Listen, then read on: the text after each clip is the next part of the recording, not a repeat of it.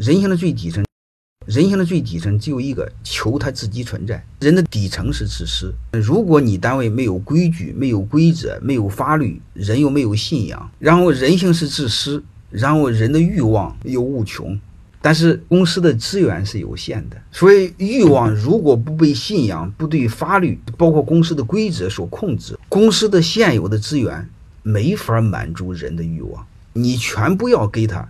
他也认为吃亏，这就是人性。管理是用有限的资源高效的配置，然后尽可能实现最大的效。欢迎各位同学的收听，可以联系助理加入马老师学习交流群：幺八九六三四五八四八零。